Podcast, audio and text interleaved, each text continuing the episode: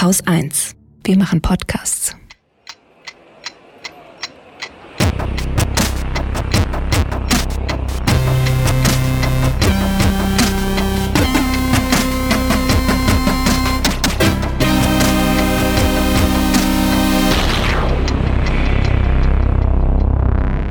Willkommen zur Wochendämmerung vom 22. Januar 2021 mit Corona-Kleinkram, Belarus, einem balkanesischen Kaninchenbau, Armut, der Regierungskrise in Italien, Armin Laschet, den Umweltauswirkungen von Bitcoin, dem ehemaligen Präsidenten der USA, Katrin Rönecke, dem neuen Präsidenten der USA, Anschlägen in Bagdad, einer guten Nachricht und Holger Klein. Äh, ich fange mit Italien schnell an, Du weil. tust äh, auch nur so, als hättest du ganz wenige Themen, ne? In Wahrheit. Nö, eigentlich nicht. Der, ähm, konnte, also der Ministerpräsident Italiens hat natürlich die Vertrauensfrage im Senat gewonnen. Also das war ja zu erwarten. Ähm, hatten wir letzte Woche kurz drin. Also das ist, das ist ausgesessen. Italien hat jetzt wieder äh, eine Regierung oder immer noch eine Regierung und also wird sie dann in einem halben Jahr wieder verlieren oder so ähnlich. Keine Ahnung. Schauen wir nach Belarus. Die Nachrichten aus Belarus bleiben ziemlich düster. Trotzdem gibt die Protestbewegung dort nicht auf, was an sich schon eine gute Nachricht ist. Und Olga Dexins hat in ihrer Taz-Kolumne, die sie regelmäßig, ich habe noch nicht ganz rausgefunden, wer es die Regel ist, aber sie schreibt immer mal wieder für die Taz aus Belarus, aus Minsk, um genau zu sein, ähm, hat dort mal beschrieben, wie die Situation dort gerade ist. Und ein Wort würde ich ganz, ganz groß schreiben, das ist, es ist kalt. Also bis Ja. zu minus 30 Grad in manchen Teilen des Landes und in Minsk selber waren es minus 17 Grad, als am Wochenende die Menschen wieder auf die Straße gegangen sind. Ich finde ja das alleine schon Grund genug, so ein Land zu verlassen. Geschweige denn von den politischen äh, Bedingungen. Ja, das ist schon echt hart. Also die schlechten Nachrichten häufen sich. Ich hatte es schon auf Social Media gesehen, es werden immer mehr Journalisten festgenommen, unter anderem Andrei Alexandrov, der in Untersuchungshaft gekommen ist. Angeblich soll er die Proteste finanziell unterstützt haben und ähm, den Demonstranten geholfen haben, Strafen zu begleichen. Er ist einer von inzwischen fast 500 Journalisten, die seit der Wahl festgenommen wurden, wohingegen brave Journalisten belohnt werden, und zwar in guter alter sowjetischer Manier mit, Wodka, nein, nicht. Ähm, diesen Püppchen, wo so ein Püppchen drin ist, in dem ein Püppchen drin ist. nein, du hast noch einen, einen Versuch. Ähm, äh, Dresche. Ein Orden, natürlich. Ein Orden.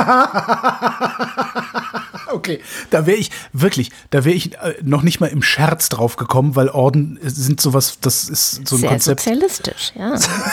Super. Und zwar wurde die Medaille, jetzt kommt's, die Medaille für Mut wurde äh, einem 25-jährigen Jo- Journalisten verliehen. Grigori Azarenok heißt er und er arbeitet für den staatlichen Fernsehkanal und er hat unter anderem in vergangenem Frühjahr gesagt, er glaube, dass Covid-19 eine biologische Waffe des Westens gegen seine Feinde sei. Ja, solche Leute Ja, kriegen nee, ja. in Belarus dann eine Medaille für Mut. Das ist, ist schon hart, ne? Also ist, aber sowas ähnliches sieht man bei uns ja auch. Da bekommen die zwar keine Medaille, aber die bekommen extrem viel Applaus. Das Ja. sind dann halt diese ganzen Rechtsaußenpublizisten, die ja auch immer so tun, als wären sie wahnsinnig mutig, weil sie irgendeinen Schwachsinn behaupten, den ein halbwegs denkender Mensch im Leben nicht äußern würde, ohne sich zu schämen dafür, dass er Stuss redet. Und Ja. das ist ja letztlich nichts anderes. Ja, und daraus nur, dass dann dann halt, halt machen- ein Reputationsmechanismus auf staatlicher Ebene ist und hier ist es halt ein Reputationsmechanismus auf gesellschaftlicher Ebene, weil die kriegen unendlich viele Klicks. Also, wenn wir die Scheiße labern würden, die rechts außen gelabert wird hier in der Wochendämmerung, hätten wir zehnmal so viele Hörer und zehnmal so viel Einnahmen. Wahrscheinlich, ja. Ja. Aber Das vielleicht sollten wir nochmal unser anderes. Geschäftsmodell überdenken. Ja, genau. Es, es ist halt auch total simpel. Also es tut halt weh, weil wenn du, wenn du einmal gelernt hast zu denken, ist es halt schwierig, nur halb zu denken, weil rechts außen fällt ja im Wesentlichen durch Denkfaulheit auf. Hab ich, hab ich schon mal gesagt. Mhm. Zumindest die halt Anhänger, bis- ne? Ne, auch die, auch die, auch die anderen auch. Protagonisten. Also die, ja, en- entweder sie sind wirklich denkfaul, also zum Beispiel so jemand wie Jan Fleischhauer, da glaube ich wirklich, dass er nicht denken kann. ähm, oder sie machen es absichtlich, äh, da gibt's auch sehr, sehr viele, klar. Ähm, die denken halt immer genau so weit, bis es sich für sie richtig anfühlt und dann veröffentlichen die. So, nur das richtig anfühlen, das war vorher schon da. Und äh, das, das müssten wir halt lernen. Und ich glaube, das ist sehr schwierig, wenn du auch einen etwas anderen Anspruch an dich selbst hast. Aber wir hätten vielleicht die Rente schon durch. Wo du gerade Fleischhauer und Taz gesagt hast, ähm, fällt mir ein, dass. Habe ich Taz gesagt? Ich habe doch gar nicht Taz gesagt. Ja, gut, ich habe Taz gesagt, hast recht. ähm. das ist, ist, das, ist das hier so ein NLP-Brainwash-Trick, den du mit mir machst? Nee, das ist einfach noch meine. Das ist einfach immer noch meine kognitive Unterfunktion, ähm, sage ich jetzt einfach mal wegen Covid. Ich beobachte das mal. Ja, das, äh, ich beobachte das. Du gerade Schnitzel gesagt hast, wollen wir. Jedenfalls, äh, diese Woche war auch eine Nachricht, ähm, wie viele Abonnenten digital und analog die verschiedenen Zeitungen in Deutschland so haben. Und ähm, die Taz hat mittlerweile die Welt überholt. Das fand ich eine sehr schöne Nachricht. Print oder auch in den digitalen? A auch digital. Print und digital zusammen. Die Taz. Ähm, was heißt das? Was heißt das in absoluten Zahlen? Ich glaube, die Taz. Weil die Taz hat doch eine sehr kleine Auflage eigentlich nur. Auflage sehr klein, online äh, eben sehr groß. Die Taz hatte über 40.000 ja. und lag irgendwie so ein bis 2.000 vor der Welt, die aber echt krass verloren. Ich glaube, 25.000 eingebrochen oder so. Äh, ja. Niemand will die mehr. Das finde ich ganz schön. Schau, schauen wir mal. Ne? Also schauen wir mal, ob die niemand mehr will. Aber es, das ist ja, ja, ist ganz interessant und es deckt sich halt auch so ein bisschen mit meiner These, dass du mit ich sage mal, rechten Gehässigkeiten zwar billigen, schnellen Applaus kriegen kannst, aber halt immer weiter eskalieren musst, um deinen Mob bei Laune zu halten. Mhm. Und dass du dadurch die Leute, die noch so einen Restanstand haben, auf Dauer verlierst. Und das ist ja was, was ich zumindest dieses Weltexperiment, das ich gemacht habe, also dass ich nur die Welt gelesen habe über einen längeren Zeitraum, ist ja auch schon wieder länger her. Ich sehe halt nur, was bei denen, äh, insbesondere in den sozialen Medien passiert. Und das ist halt aus ästhetischen Gründen, würde ich da schon nicht Kunde sein wollen. Also ich, genau, das ist sowas, ja. das ist so ein Raum, in dem man nicht sitzen möchte. Man geht in bestimmte Räume. Wie die Lilly heute getwittert hat über dieses neue, über diese neue äh, komische, diese Plattform, diese Audioplattform da. Wie hieß es nochmal? Äh, Clubhouse? Clubhouse, genau. Äh, ich möchte grundsätzlich nicht in Räumen sitzen, in denen Carsten Maschmeyer ist. Ja. Genau. Hat sie geschrieben. Und das fand ich ganz schlau. Und das, das, das hast du halt oft, dass, dass sehr viele Menschen aus ästhetischen Gründen schon nirgendwo dabei sein wollen. Selbst wenn da vielleicht interessante Sachen gesagt werden oder, oder neue Denkanstöße sind, aber die kannst du dir im Zweifelsfall halt auch woanders holen. Also ich, die einzige Zeitung tatsächlich, und da, da schließt sich jetzt der Kreis, wo ich Dinge lese, die ich sonst nicht lesen würde oder vielleicht sogar könnte, ist die Taz. Mhm. Da fallen immer wieder Sachen aus, die mich auch fürchterlich ärgern, ja, aber äh, ich lerne da noch ein bisschen. Das ist schon ganz interessant, ja. Super, finde ich aber gut. Man muss der Fairness halber auch sagen, dass fast alle Zeitungen, überregionalen Zeitungen, die überhaupt in diesem Ranking sind, haben Leserinnen und Leser oder haben AbonnentInnen online und offline verloren.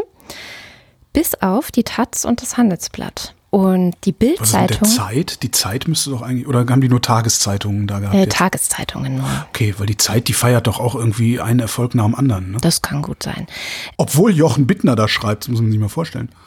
Apropos feiern, die Bildzeitung hat im Vergleich, mhm. zu, das ist übrigens alles im Vergleich zu 2019, also ein ja. Jahr. Was hat man in einem Jahr äh, absolut an Zahlen dazugelegt oder verloren? Die Bildzeitung ja. 151.601 verloren. Das sind, wie viel ist das in Prozent? 12,8 Prozent. Okay. Das ist viel. Krass. Und Aber halt immer noch eine äh, Million, über eine Million äh, Leser, die sie ausweisen. Ja, und knapp über eine noch, Million. Aber das aber auch immer noch eine, eine, große publizistische Macht, zumindest in der Wahrnehmung unserer PolitikerInnen, hm. die sich nicht trauen, die Bildzeitung einfach rechts liegen zu lassen. und bei der Welt waren es ein Minus von 37,8 Prozent. Alter Vater. Also, also ich wirklich, ich habe ja meine Probleme mit allen Produkten aus dem Axel Springer Verlag, äh, insbesondere auch mit der Welt, habe ich ja schon mal gesagt, weil die ein Scharnier nach rechts außen ist und so tut, als hätte sie damit nichts zu tun. Äh, aber also das ist ja. Ja, funktioniert das nicht. Ist, ne? also es hat ja auch. Nein, das ich finde, also ich, ich 37 Prozent, das finde ich, das, das kann ich mir kaum vorstellen, dass es so schlimm sein soll. Tja. Also weißt du, das das. Hättest du jetzt gesagt, ja, 17 Prozent. Okay, ja, das hat er verdient, ne? Der Poschardt. Aber 37% ist das krass. Dass der, hat der, ist der noch, hat der seinen Job noch oder haben wir den schon gefeuert? Ja, der hat seinen Job noch. Ja, okay. Mhm. Also das ist, das ist ja eigentlich was, wo du normalerweise sofort vom Vorstand einbestellt wirst und dir gesagt so, das war's, mein Freund. Mal sehen. Die, die, Nachricht ist erst 22 Stunden alt. Also von daher also gucken wir mal, was passiert. 37 Prozent, wirklich krass. Entschuldigung, ich bin jetzt gar ein bisschen verblüfft. Kommen wir zu etwas völlig anderem. Wo gucken wir denn? Ach komm, Corona. Ich mach schnell Corona. Ja, okay. Es geht los, ja. Impfpass, ja. Hatten, wir ja letztes, äh, vom halben Jahr oder so ging das ja schon mal rum, so äh, Impfpass, bla bla. Die ersten Urlaubsländer äh, haben jetzt gesagt, ne, wir wollen einen Reiseimpfpass haben. Ja, gestern war ja ähm, EU-Corona-Gipfel. Hm. Dabei rumgekommen ist relativ wenig. Die Grenzen bleiben vorerst offen. Das ist nicht ganz dumm, es ist aber auch nicht ganz schlau.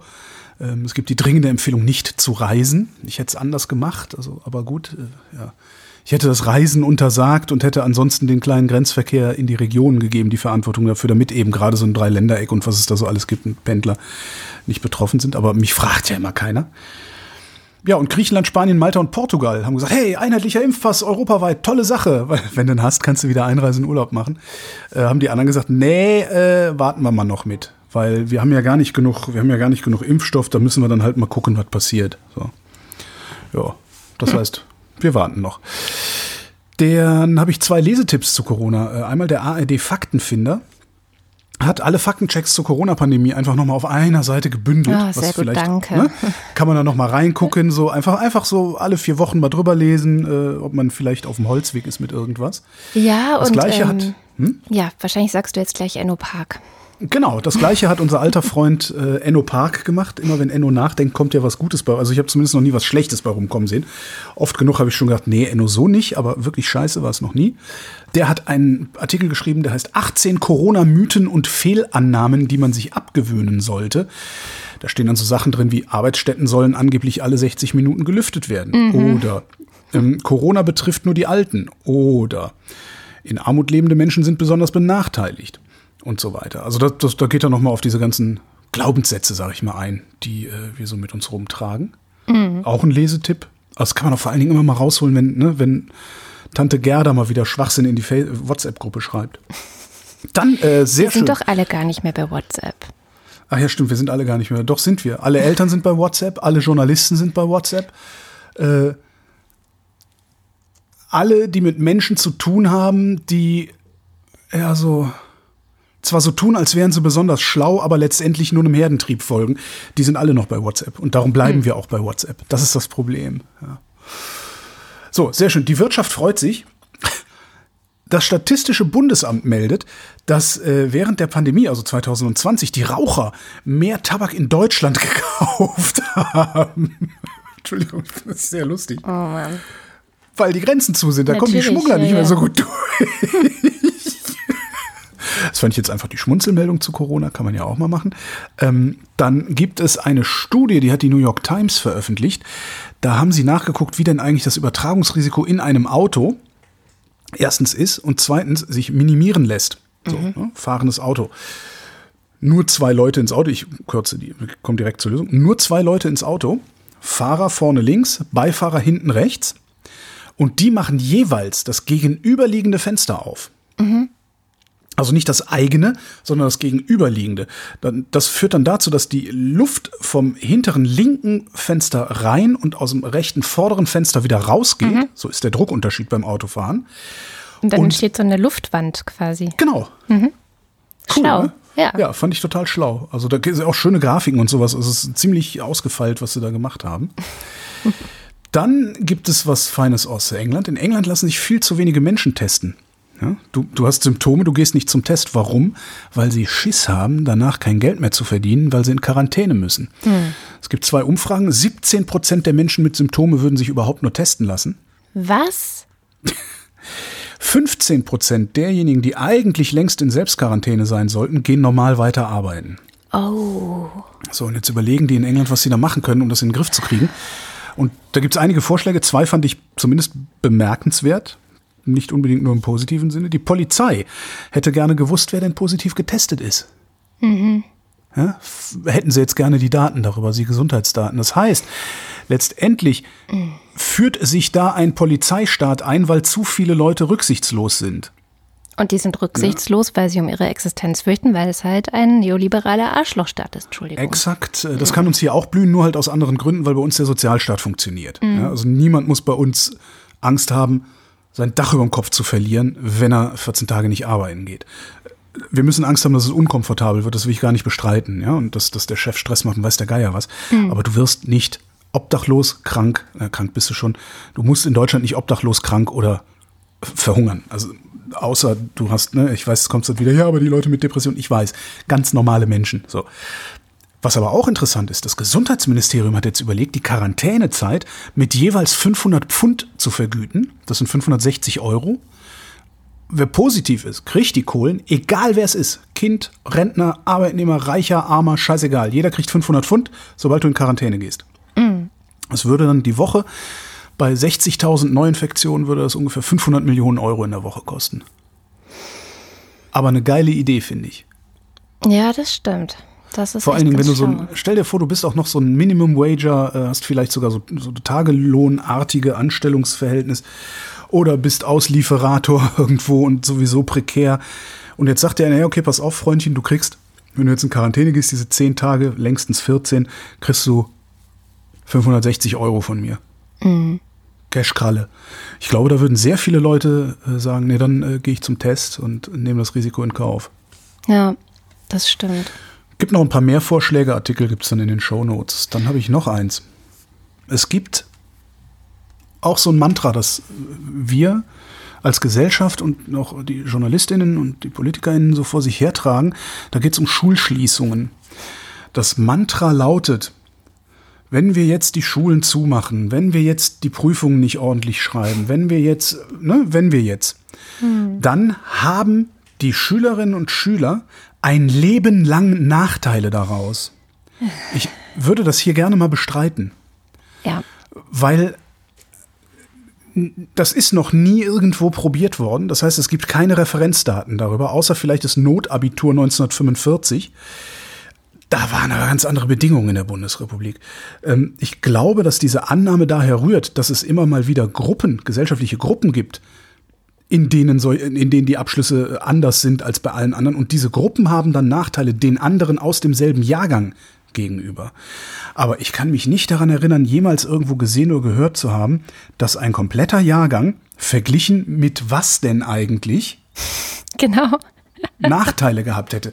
Mit dem Jahrgang davor können wir gerne machen. Mein Leben ist beschissener als das Leben meines Ichs, wenn es zehn Jahre älter wäre. Ja. ja. Dann hätte ich jetzt die Rente durch, zum Beispiel. Das heißt, diesen Vergleich kannst du sowieso nicht anstellen. Ja, es, es gibt überhaupt kein, kein Naturgesetz, das sagt, dem jetzigen Jahrgang, dem 2021er Jahrgang, muss es in Zukunft genau so gehen wie dem 2020er. Das widerspricht auch allem, was wir über Gesellschaften und über den Kapitalismus und sonst was wissen. Ja. Und ich frage mich, woher kommt der Glaube an dieses Mantra? Und vielleicht habe ich irgendwas übersehen. Hast du was gesehen? Ich habe was gesehen. Aber das ist tatsächlich gleich ein Lösungsvorschlag sozusagen. Ähm, und zwar gab es die Woche die Nachricht, dass ein Papier von verschiedenen Bildungsexperten gefordert hätte, dass man einfach ganz unkompliziert sagen soll, hey Leute, man kann dieses Schuljahr, also das aktuelle Schuljahr 2020, 2021, einfach wiederholen. Und es zählt auch nicht als Sitzenbleiben, sondern alle, die meinen, ey, nee, ich mach das nochmal, sollen es ganz unkompliziert einfach nochmal machen können. Das tue ich. Und es soll eben kein Nachteil daraus erwachsen. So. Erwächst was, aber. was, was? Daraus erwächst ein Nachteil und dieser Nachteil, der ist, der, der ist wahrscheinlich am Ende gar nicht messbar, aber dieser Nachteil erwächst in den Köpfen der Menschen, die seit pff, gefühlt 30 Jahren, naja, sagen wir 20 Jahren erzählt kriegen, dass es absolut von Nachteil sei, der Wirtschaft ein Jahr später zur Verfügung zu stehen. Mhm. Wo auch nie jemand gesagt hat, später als was. Später als du könntest, leck mich. Ja, da ist dann eher ein Problem. Das heißt, ich würde sehr stark vermuten, dass wenn du, wenn, wenn Schülerin sagt, ich wiederhole jetzt einfach das Jahr, mir ist das alles zu blöd, dass dann die Eltern die nackte Panik kriegen, dass aus ihrem Kind nichts mehr wird. Ich kenne sogar solche Eltern. Ja, ähm. Da wäre ich vorsichtig. Warum, was ich nicht verstehe, schenkt denen doch einfach allen einen Abschluss und zwar den bestmöglichen, der für sie in Frage kommt. Wo ist das Problem? Wo ist, wo ist das Problem? Da sagt mir dann allen Ernstes so ein Elternvertreter im Radio, am, am, im Interview, nein, das geht natürlich nicht. Die Schüler, die wollen sich ja gegeneinander messen, die sind ja kompetitiv. Hab ich gesagt, nee, das ist das, was wir den Schülern sagen, was sie zu sein haben. Das ist nicht, was die sind. Mhm. Die wollen doch genauso ihre Ruhe haben wie du und ich auch, oder nicht? Ja, ich meine, das ist die eine Argumentation. Also es war übrigens der Lehrerverband, der das gefordert hat, der Deutsche Lehrerverband. Ich die andere Argumentation, Argumentation wäre, dass man hinschaut, was die dann wirklich vielleicht jetzt verpasst haben. Und was sie dann mit, ja, vielleicht fehlt ja wirklich irgendwas, was sie brauchen könnten im Studium oder so. Ähm, hey, ich weiß, es fehlt immer was, was man im Studium braucht. Ich mich auf zu, eben. Wozu Aber, haben wir Propedeutikum? Gibt es sowas noch, Propedeutikum, oder ist es mit Bologna auch gestorben? Was ist denn das Propedeutikum? Das Propedeutikum war äh, zwei Wochen Mathematik für Wirtschaftswissenschaftler, zum Beispiel, wenn du VWL studiert hast, konntest du nochmal Mathe auffrischen. Oder Rechnungswesen für Wirtschaftswissenschaftler, habe hab ich damals gemacht, als ich VWL mhm. studiert habe. Ähm, du hast dich dann halt hingesetzt, Crashkurs Rechnungswesen sozusagen, was, ich, was du nicht in der Schule gelernt hast halt. Ja. So kann man das machen. Das muss nicht in der Schule geregelt werden. Es, also wenn es darum geht, dass alle die gleichen Chancen haben und niemand benachteiligt, schenkt den Kindern die Abschlüsse und zwar jedem einzelnen Kind den für, es, für das Kind bestmöglichen. Das heißt, der, der Timo, der, der hätte nie im Leben ein besseres Abi als 2,5 gemacht. Das kriegt er jetzt. Okay. So, das, das kannst du total unkompliziert machen. Da musst du halt auch nicht gucken, hm, was ist verpasst worden, was steht im Klassenbuch, weil das funktioniert nämlich auch nicht. Ne? Ja. Ich bin mal sitzen geblieben. Das Problem ist die Anfechtbarkeit des Ganzen. Das auch. Dann hat der Timo eine 2,0 und der Stefan hat aber eine 2,3. Und dann kommen die Eltern von Stefan ja. und wollen auch eine 2,0 wie der Timo und finden es unfair, weil ja. Woher will denn der Lehrer wissen, dass der Stefan nur 2,3 gemacht hätte? Das kannst du nicht machen. Das, dann gießt man das in ein Gesetz, dass man so wasserdicht macht, dass diese arschlochklagefreudigen Eltern überhaupt nicht erst kommen. Das kann man alles machen. Hm. Also da. Ich finde ein ganz ja anderes Argument noch wichtig. Ähm, es heißt immer, den Kindern geht gerade ein Jahr verloren. Ja. Und ich möchte dieses Argument mal aufgreifen als ein valides Argument. Ich glaube, das stimmt. Aber ähm, was für ein Jahr? Das ja, eben. Das hat ja nicht unbedingt nur mit Bildung zu tun, sondern Kontakt zu Gleichaltrigen. Viele mhm. Klassenfahrten wurden abgesagt, wo man sich vielleicht noch mal besser kennenlernen kann oder so. Gerade die Abschlussfahrten Knutschen. sind weg. Es sind viele, viele andere Dinge und ich kann mir vorstellen, dass es eben auch sinnvoll wäre zu sagen, hey, wir bieten an, dass man das ja einfach nochmal machen kann, um auch diese Dinge machen zu können und nicht ah. sofort von der Schule zur Ausbildung oder zum Studium oder was auch immer mhm. danach kommt, sondern dass du noch mal ein Jahr hast, wirklich diese Dinge zu machen, die auch für die Persönlichkeitsentwicklung und für meinen Bildungsbegriff, der ja viel mehr beinhaltet, als einfach nur Qualifikationen zu lernen mhm. in der mhm. Schule, ähm, wichtig sind. Und vor allen Dingen, was nur in der Schule gelernt werden kann. Alles andere kannst du auch alle überall anders lernen. Wenn es darum geht, den Kindern Wissen in den Kopf zu tun, können wir auch YouTube nehmen. Mhm. Müssen wir nur die Nazi-Videos irgendwie jetzt ausblenden. Auch ne? zunehmend die Lehrer ja, ja, sicher. Lehrer. Aber das ist ja, also ich glaube, Kinder lernen auf YouTube mindestens viermal so schnell, doppelt so viel wie in der Schule. Ja. Da bin ich fest von überzeugt. Aber dieses ganze andere, was du da sagst, eben, ne, Knutschen auf Klassenfahrt, das mhm. ist, äh, das geht das sind nur wichtige. Dinge, ja. Das geht auch nicht mehr in der Uni, ja. Nee. Und das, ja. das, deswegen finde ich das eine wirklich gute Idee.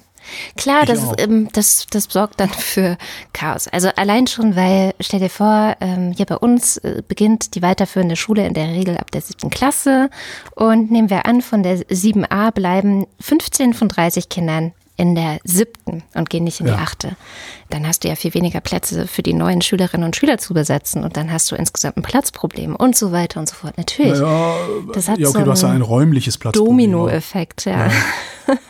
Aber auch das kriegt man irgendwie hin.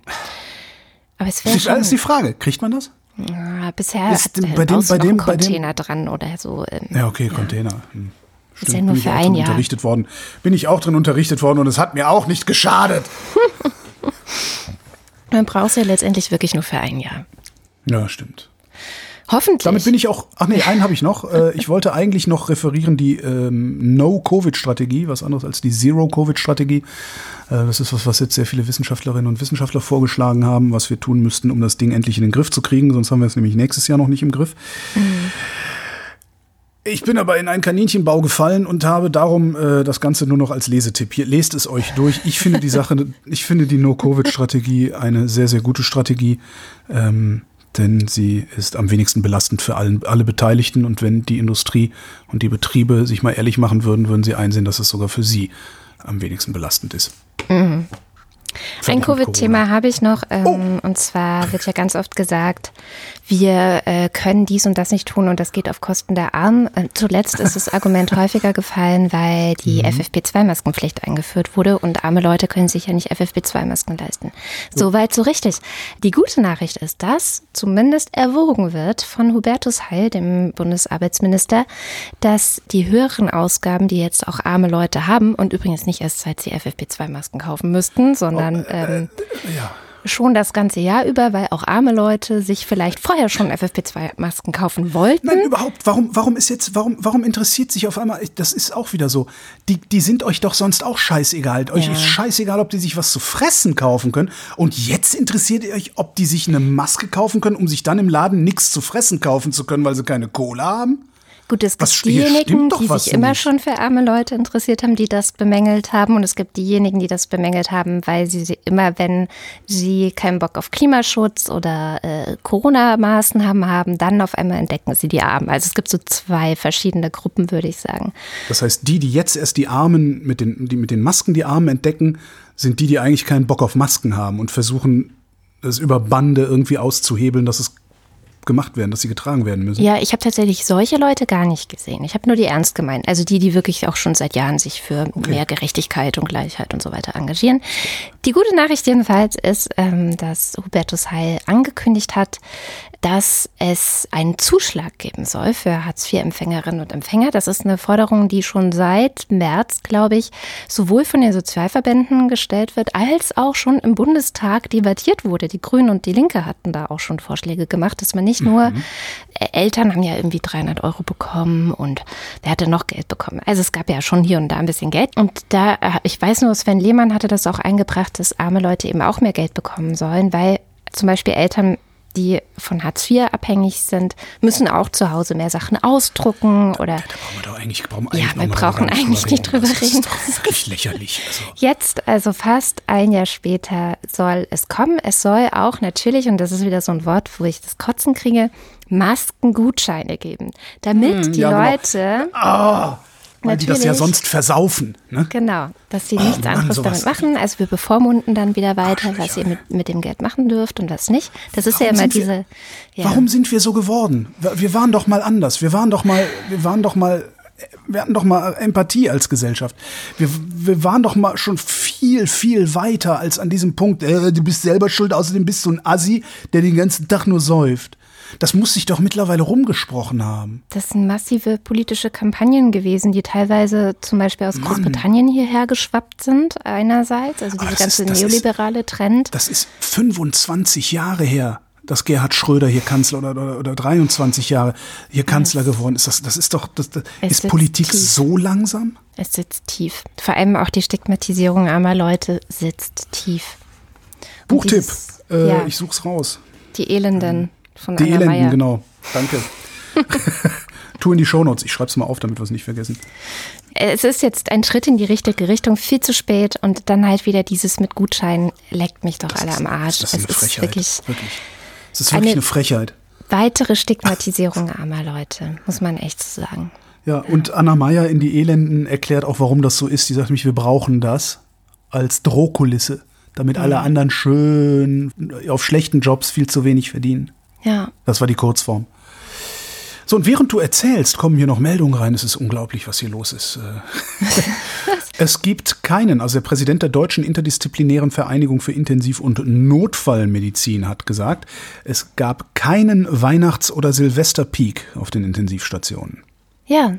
Er dankt den Bürgerinnen und Bürgern für große Disziplin. Das ist schön, das freut mich. Und es gab weniger Verkehrsunfälle. 15,5 Prozent weniger Verkehrsunfälle hat die Corona-Pandemie gebracht. Ist doch immer was. Ja. Und es gibt, das ist jetzt aber nicht mehr Corona, es gibt äh, Armin Laschet. ist es wirklich nur, er ist der neue Bundesvorsitzende der CDU, höchstwahrscheinlich, höchstwahrscheinlich. Wir müssen noch die Briefwahl das auszählen. Wär, das wäre doch die Lachnummer, oder? Wenn die Briefwahl jetzt für März ausgehen würde, ich würde schreien. Ist aber trotz allem, es wäre sehr lustig, es ist aber trotz allem sehr unwahrscheinlich. Und ähm, eigentlich ist das auch schon die Nachricht. So fertig. Der ist es jetzt wahrscheinlich. Wobei einen Satz würde ich gerne noch zu Armin Laschet sagen. Ich glaube, der ist keine gute Kanzlerin.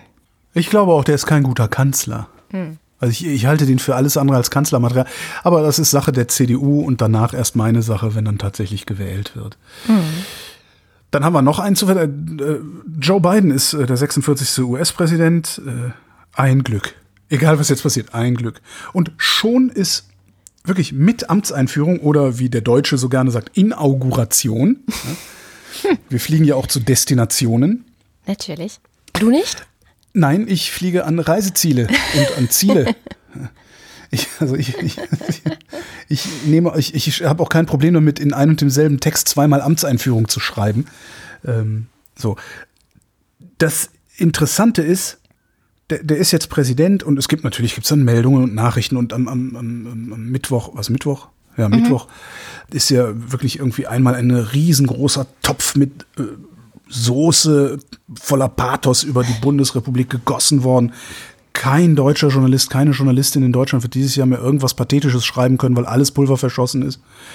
Jetzt gibt es zwar so Nachrichten dann aus den USA und jedes Mal denke ich, ja, ja, ja, ja, ihr macht das schon, ihr werdet das schon richtig machen. Ist total angenehm. Also ist auf einmal ist es nicht mehr so, diese vier Jahre Trump waren so ein bisschen so, auch wenn, wenn ich natürlich bemüht war, das alles irgendwie von mir fernzuhalten. Aber letztendlich ist es immer so ein bisschen, als hättest du einen Ventilator vor dir und der macht halt die ganze Zeit und bläst dir so den Wind ins Gesicht. Und jetzt ist so, ja, jetzt ist so ein laues Lüftchen wie von überall anders auch. Finde ich sehr angenehm. Und ich habe Donald Trump schon wieder vergessen. Das ist eigentlich das Witzigste daran. Ich finde übrigens, wir sollten sagen, der ehemalige Präsident der USA, ich weiß gar nicht mehr, wo ich das her habe, aber irgendjemand meinte so, ey, lass uns aber den Namen nicht mehr sagen. Also, also lass uns den einfach so vergessen. Terroristen, ja. He who must not be named. And we shall never speak of him again. Ja. Ja, der hat ja nun das Weiße Haus verlassen, das ist schön, aber er hat ja auch noch mal ein paar seiner besten Kumpels begnadigt in allerletzter Sekunde, darunter unter anderem den Vordenker rechter identitärer Schnuller Nazi-Bewegungen auf der ganzen Welt, Steve Bannon. Und ich finde ja, dass Steve Bannon ein richtig guter Indikator dafür ist, wenn man wissen will, wie tickt jemand oder wie tickt eigentlich ein Medium? Man muss sich dann halt mal anschauen, wo der in der deutschsprachigen Medienlandschaft so Interviews gegeben hat, bewundernde Porträts geschrieben wurden ähm, und der auch so wohlwollende Nachfragen bekommt und so weiter. Ähm, ich dachte, wir könnten da vielleicht mal so eine fortlaufende Liste hier in den Kommentaren sammeln, wo der überall, äh, überall war. Aber eigentlich wollte ich von was anderem sprechen. Und mhm. zwar, äh, ich war diese Woche beim Arzt, das ist doch nochmal Corona. Die gute Nachricht. Ich auch, ich auch, ich war auch beim Arzt. Du warst aber Freitag. Nee, doch, du warst Montag. Nee, ich war Montag, Montag war ich bei der Kardiologin. Stimmt. Bei dir war auch alles gut, ne? Äh, ja, Herz okay, Lunge, Lunge hört sich so an wie immer. Also Asthma. Asthmatisch. genau, Gefäße okay, also alles in Ordnung. Labor steht noch aus, das kriege ich am Mo nächsten Montag. Mhm. Ja, bei mir auch alles Herz, Lunge und so weiter in Ordnung. Und dann hat mein Arzt mit mir über diese ganze Impfgeschichte gesprochen. Und seine bescheidene Meinung zu dem Ganzen war, na ja, also wir Deutschen sind halt gut darin, erstmal alles aufzubauen, Infrastruktur zu bauen. So, wir organisieren das so. Ne? Das heißt, wir haben da jetzt überall Infrastruktur hingestellt. Da meinte er, das ist so quasi die deutsche Priorität. Jetzt mangelt es hier und da an Impfstoff. Aber die Infrastruktur steht und ist zuverlässig und kann jederzeit anfangen.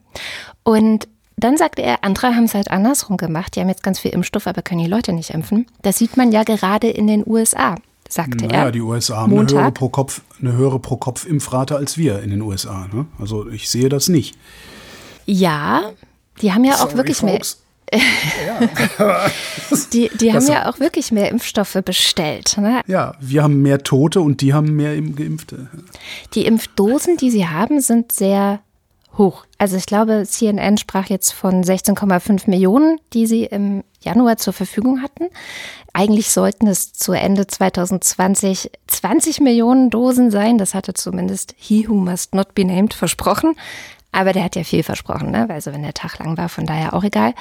Jedenfalls frage ich mich inzwischen, ob mein Arzt Hellseher ist, weil gestern kam die Meldung bei CNN, dass Biden festgestellt hat, als er so ins Büro kam und sein, seine eigene Administration in Kraft gesetzt hat und dass die Regierung jetzt anfängt. Übrigens äh, ausgerechnet Dr. Fauci, der ja so ein bisschen was die, wie der deutsche Herr Wieler war. Faustus. Der von Donald Trump nicht so gut behandelt wurde. nee, ja, jetzt, nee. Um ist er jetzt der, der führende, wie, ich weiß jetzt nicht, wie es auf Deutsch übersetzt wird, aber der kümmert sich da jetzt um diese Corona-Geschichten. Und der. Kümmerer. Was? Kümmerer. Der ist der ich, Chef. Ich fasel nur vor mich hin. Ich bin also. einigermaßen gut gelaunt, Entschuldigung. Ja, kein Problem. Jedenfalls haben die dann festgestellt, so, okay, es gibt gar keinen Corona-Impfplan. Keinen bundesweiten. Die Regierung hat keinen Impfplan. Wie schlimm das jetzt genau ist, weiß man noch nicht so genau, aber Anscheinend will jetzt die neue Administration erstmal so, so eine Art Fact-Checking-Übung durchlaufen lassen, also landesweit gucken und prüfen, was die Ex-Regierung tatsächlich geschaffen hat und was eben nicht. Und dazu zählt insbesondere auch die Infrastruktur. Das heißt, ich weiß, dass sie 16 Millionen Impfdosen haben. Das ist wahnsinnig viel, auch gemessen an der Bevölkerung. Aber ob die jetzt alles auch verimpfen können, das ist noch die große Frage. Und das wäre dann auch so eines dieser Dinge, wo Biden ja ins Amt kommt und erstmal so einen Scherbenhaufen vor sich sieht, den er jetzt natürlich versucht aufzukehren. Mhm. Und er hat ja tatsächlich direkt am ersten Tag seiner Präsidentschaft 17 Executive Orders unterschrieben. Äh, zu Deutsch er Erlass. Klingt irgendwie langweiliger, aber Erlass. Erlasse erlassen. Erlasse erlassen. Das ist ja was, was äh, Donald Trump irgendwie sehr exzessiv gemacht hat. Wir kennen diese ganzen Bilder, wie er an seinem Schreibtisch mm. sitzt. Ne, das, das, das haben die aber, glaube ich, alle gemacht. Trump hat das nicht, nur so sehr inszeniert, weil er sonst nichts gemacht hat. Nein, nicht so. Nee, nee, das ist tatsächlich, ja? also war jetzt auch nochmal in The Daily, ähm, dem Podcast der New York Times, den täglichen, haben sie es auch nochmal erklärt, dass so viel wie Donald Trump hat das kein Präsident der letzten Jahrzehnte gemacht. Normalerweise arbeiten Präsidenten und ähm, Repräsentantenhaus und äh, Kongress zusammen und verabschieden Gesetze. Nur wenn das nicht geht und es dem Präsidenten aber sehr wichtig ist, etwas trotzdem zu machen, gibt mhm. es eben diese Möglichkeit des Erlasses und zu sagen so, okay, ich erlasse das jetzt und dann wird es eben gemacht. Das ist aber eigentlich als Ausnahme gedacht und nicht als Regel und Donald Trump hat daraus aber eine Regel gemacht. Okay. Biden hat es jetzt quasi in dem Sinne erstmal fortgeführt, dass er 17 Erlasse am ersten Tag unterschrieben hat, die im Wesentlichen, im Wesentlichen Sachen sind, die er rückgängig macht, die Donald Trump angerichtet hat. Also zum Beispiel so einfache Dinge wie, ähm, dass auf allen Grundstücken und in allen Gebäuden, die irgendwie unter Zuständigkeit der Regierung fallen, Schutzmasken getragen werden müssen. Mhm. So, wo man so denkt, aha, jetzt erst, okay. ähm, oder dass auch die Vereinigten Staaten wieder Mitglied der WHO werden, dass sie wieder ja zurück zum Pariser Klimaschutzabkommen zu äh, Woraufhin dann Ted Cruz getwittert hat, äh, das, äh, da sieht man ja mal, äh, scheiß Präsident, äh, ihm sind die Einwohner von Paris wichtiger als die Einwohner von Austin oder so. Oh Gott. Oh Wo ich dann direkt Gott. Rudi Bachmann gefragt habe, der in den USA lebt und lehrt, äh, sag mal, ist Ted Cruz eigentlich wirklich so blöd oder tut er nur so, weil er weiß, dass er nur von Blöden gewählt wird? Und er sagte, nee, der tut nur so. Äh, Ted Cruz ist sogar unter Republikanern nicht ganz beliebt, äh, weil er so ein Strebertyp ist, der echt Ahnung hat. Autsch. Ach, es ist alles so schrecklich. Ähm, naja. Immer wenn man in diese, in diese Ecke republikanische Partei in den USA guckt, wird es hässlich. Ja. Außer Arnold Schwarzenegger. Ähm, ja, gut. Der scheißt sich halt nichts, der ist Österreicher, die schaß man nichts. Super Esel. Lass mich noch zu Ende referieren. Der Bau der Mauer an der Grenze zu Mexiko ist auch gestoppt und das Och. Einreiseverbot für bestimmte muslimische Länder, das ja Donald Trump 2017 gleich in seiner ersten Amtswoche verhängt hatte, hat Biden auch aufgehoben. Was haben wir denn? Ähm, ich habe einen ganz schönen äh, Twitter-Feed, äh, Twitter-Feed, Twitter-Thread gefunden von jemandem, der sich SM Deal nennt. Der hat aufgeschrieben, was Bitcoin, was ja gerade auch so einen irren Hype hat, hatte ich ja neulich schon erzählt, hätte ich mal meine paar Bitcoins behalten, hätte jetzt jeder von uns, inklusive der Kinder, einen eigenen Campingbus, wir hätten die Rente durch und naja, so schlimm ist es nicht. schlimm genug ist es.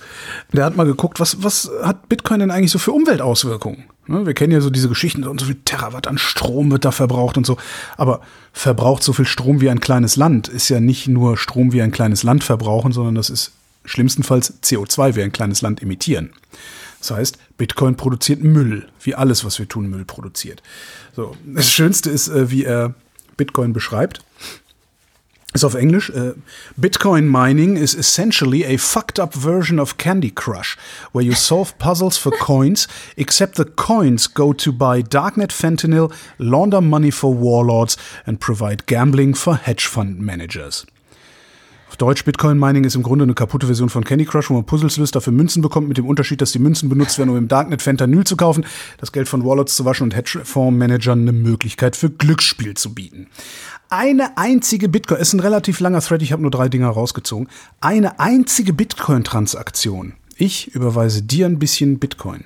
Verbraucht so viel Energie wie eine halbe Million Kreditkartenzahlungen. Oh Gott. Und er rechnet da so reichlich Dinge vor. Also wirklich, ich nehme einfach mal seine anschaulichste Zusammenfassung.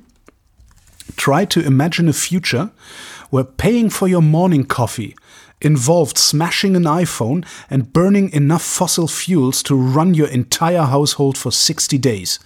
That's the environmental cost of the revolutionary technology behind Bitcoin in a nutshell. Das produziert Computerschrott. Das Bitcoin-Netzwerk produziert im Jahr so viel Computerschrott wie 500.000 Deutsche. Also wie 500.000 Menschen, die auf deutschem Standard, also einen deutschen Lebensstandard haben.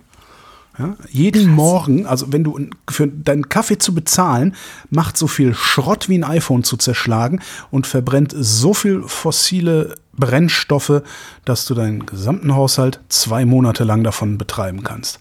Das ist die revolutionäre Technologie Bitcoin. Krass, oder? Alter. Jetzt wird wahrscheinlich wird jetzt gleich in den Kommentaren ein heiligen Krieg wird da ausbrechen, weil über Bitcoin kann man ja nicht reden, ohne dass ein heiliger Krieg ausbricht. Ähm, ich bin gespannt, weil eigentlich habe ich alles schon gehört, was es darüber zu erzählen gibt und ärgere mich einfach nur, dass ich äh, das, dieses Asset äh, nicht lange genug gehalten habe, bis es genug Dumme gibt, die mir dieses Asset abkaufen, obwohl sie vielleicht danach das Passwort für ihre Festplatte vergessen. Kommen wir wieder zum Blick über den Tellerrand und diesmal geht es um die Opfer von islamistischem Terror.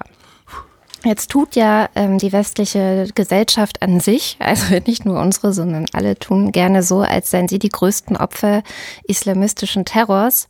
Wir wissen aber, ja, vor allen Dingen, vor allen Dingen die armen Menschen in Sachsen-Anhalt. Ja, ja, das, also regelmäßig Anschläge, ja, muss man ja mal sagen. Wir wissen aber natürlich, dass die meisten Opfer ähm, islamistischen Terrors nicht im Westen leben, sondern zum Beispiel im Irak. Mhm. Und damit kommen wir zu Bagdad, wo wir mit Shamjaf diese Woche hinschauen. Es gab diese Woche in Bagdad den schlimmsten Anschlag seit über drei Jahren. Mindestens 32 Menschen sind gestorben, über 100 sind verletzt worden. Und warum das wichtig ist, das erklärt uns jetzt die Sham. Ja, es gab leider mal wieder einen Anschlag im Iran. In der Hauptstadt Bagdad haben vorgestern zwei Terroristen mindestens 32 Menschen getötet und um die 110 weiteren verletzt. Der Fokus liegt hier auf mindestens, denn laut Angaben von Rettungsdiensten sagt man, dass die Opferzahl sogar höher liegen kann, denn viele der Verletzten sind in einer sehr, sehr kritischen Verfassung. Es ist schlichtweg ein Desaster. Äh, Videos, die in den sozialen Medien bei mir auf der Timeline viral gingen oder auch teilweise in den arabischen Nachrichtensendungen gezeigt wurden vom Vorfall von diesem Attentat, zeigen ein reines Chaos. Also man stellt sich vor, Menschen rennen in alle Richtungen und, naja, versuchen sich hilflos in Sicherheit zu bringen. Wer die Terroristen waren, das weiß man nicht so richtig. Ähm, bisher weiß man lediglich, dass es sich um zwei Selbstmordattentäter handelt. Sie hatten sich auf diesem belebten Teheran-Platz im Zentrum der Stadt in die Luft gesprengt, so eben die irakische Armee. Und bisher aber hat sich noch keine terroristische Organisation dazu bekannt. Also man weiß nicht, wer dafür wirklich verantwortlich ist. Was man weiß, es ist der schwerste Selbstmordanschlag im Irak seit ungefähr drei Jahren. Damals am 18. Januar 2018, also fast auf den Tag genau, kamen 35 Menschen am selben Ort, also auch auf dem Tayaran-Platz ums Leben. Und obwohl sich bisher noch niemand wirklich zu diesem Attentat öffentlich bekannt hat, sagen irakische Expertinnen, das ist ganz klar, ganz klar das Werk des Islamischen Staats. Das Land, und vielleicht wissen das viele nicht oder manche von uns haben vielleicht diese schlimme Terrororganisation verdrängt, aber das Land leidet noch immer unter dem islamischen Staat. Und an all den Folgen des jahrelangen Kämpfens gegen diese sunnitische Terrororganisation. Am aktivsten und zerstörerischsten war der islamische Staat im Irak zwar in den Jahren zwischen 2014 und 2017. Damals hatten sie große, große Gebiete im Norden und im Westen des Landes beherrscht, aber sie sind heute sowohl im Irak als auch weltweit in Ländern wie Mosambik oder auch im fernen, fernen Osten wie in Ländern wie Indonesien immer noch aktiv. Damals, 2017, konnten die irakischen Sicherheitskräfte ähm, die Gebiete mit insbesondere kurdischer sowie internationaler Unterstützung zwar zurückerobern, aber einige Zellen, aktive Zellen blieben und diese Schläferzellen verüben weiterhin heute noch regelmäßig Anschläge. Expertinnen und Kritikerinnen der irakischen Regierung beispielsweise sind sich einig. Der Anschlag zeigt einfach nochmals auf, naja, die irakischen Sicherheitskräfte sind dieser terroristischen Bedrohung, Dauerbedrohung einfach nicht gewachsen. Sie wären mehrmals gewarnt worden, hätten gewusst, dass der islamische Staat noch aktive Schläferzellen im Land hätte und sie hätten wenig bis hin zu nichts dagegen unternommen. Und das verunsichert natürlich die Menschen im Irak sehr, sehr stark, denn darüber hinaus steckt der Irak momentan ja auch, wie so viele anderen Länder natürlich global, in einer schweren ähm, Wirtschaftskrise. Die Arbeitslosigkeit ist sehr hoch und die Corona-Pandemie verschärft die Lage weiter. Also zusammengefasst, ähm, sehr, sehr schwarzer Tag äh, für den Irak. Es gibt noch eine aktuelle Entwicklung. Die Scham hat mir die Nachricht gestern Nacht äh, geschickt und heute Morgen um 8.44 Uhr hat die Tagesschau vermeldet, dass der IS tatsächlich den Anschlag für sich reklamiert. Ähm, sie haben das in irgendeinem Telegram-Kanal kundgetan. Mhm wo man dann immer sich denkt, so wer weiß, ob die das wirklich waren oder ob das einfach nur so eine Hosenscheißer sind, dass sie alles für sich reklamieren. Und dann fällt einem immer wieder ein, so eine Hosenscheißer sind das gar nicht. Die sind tatsächlich in der Lage, einfach mal Menschen mit einem, mit einem Schwert zu klöpfen, wenn sie da Bock drauf haben und sich dabei zu filmen, wie sie darüber jubeln. Ja. Was für widerliches Pack, ey, unglaublich. Kommen wir zu etwas völlig anderem. Europa. Eigentlich eigentlich wollte ich mich, also ich hatte so einen Tweet gesehen und dachte, ah, es ist ja wieder so typisch. Eigentlich wollte ich mich über die Anschlussverwendung von abgehalfterten Politikern ähm, aufregen. Ne? So, hast du einen Opa, schick ihn nach Europa, ja. das kennt man ja. ja. So, und ich dachte schon, das ist ja wieder typisch hier, ne, ne. Und wie ich mich so am Wundern bin, schreibe ich ein kurzes Referat für diese Sendung. Ähm, es wird ein kurzes Referat über ein kompliziertes europäisches Thema. Und immer wenn es in Europa unübersichtlich wird, sind wir so gut wie immer auf dem Balkan und da sind wir jetzt auch. 1995 endet der Bosnienkrieg. Damals haben die Amis unter Clinton ein Friedensabkommen ausgehandelt. Das Abkommen von Dayton kennt man ähm, darin die Teilung Bosniens und Herzegowinas in zwei Entitäten, wie man so schön sagt, die Republika Srpska und die Föderation von Bosnien und Herzegowina. Wer damals alt genug war, kennt vielleicht noch die Namen, die da unterschrieben haben, Milosevic, Tutschmann und Izetbegovic. So. In diesem Rahmen wird eingerichtet der hohe Repräsentant für Bosnien und Herzegowina und seine Behörde OHR heißt die. Sitz ist in Sarajevo. So, dieses Ding, also dieser hohe Repräsentant, soll den Friedensprozess von Dayton überwachen und, und das ist wichtig, den Friedensprozess durchsetzen. Und der hat dazu so quasi diktatorische Befugnisse. Der kann Gesetze annullieren, der kann Politiker feuern, der kann äh, Behörden, der kann sagen, so, da, da ist jetzt eine neue Behörde, basta, kann Dekrete erlassen und all sowas. Und ist Rechenschaft schuldig äh, dem Peace Implementation Council, also dem Friedenseinführungsrat. Und dieser PIC, der wird aus 55 Staaten gebildet und Organisationen, unter anderem ist dabei die Vereinten Nationen und äh, die OSZE, also die Organisation für Sicherheit und Zusammenarbeit in Europa. Das heißt, wenn die OSZE oder auch der UN-Sicherheitsrat irgendwas nicht will in Bosnien-Herzegowina, dann passiert das da auch nicht. Das Auswärtige Amt schreibt über Bosnien und Herzegowina, trotz aller Fortschritte seit 1995 steht Bosnien und Herzegowina vor großen Herausforderungen. Das Land bleibt gespalten, die ethnische Zugehörigkeit dominiert nach wie vor weite Teile des öffentlichen Lebens und des staatlichen Handelns. Bekenntnisse zur Versöhnung bleiben oft Lippenbekenntnisse und nationalistische Rhetorik belastet das gesellschaftliche Klima. Wirtschaftliche und politische Reformen, etwa Stärkung von Rechtsstaat und Medienfreiheit, kommen zu langsam voran. Das deckt sich interessanterweise mit dem, was man äh, in den Medien so lesen kann von Korrespondenten und sowas.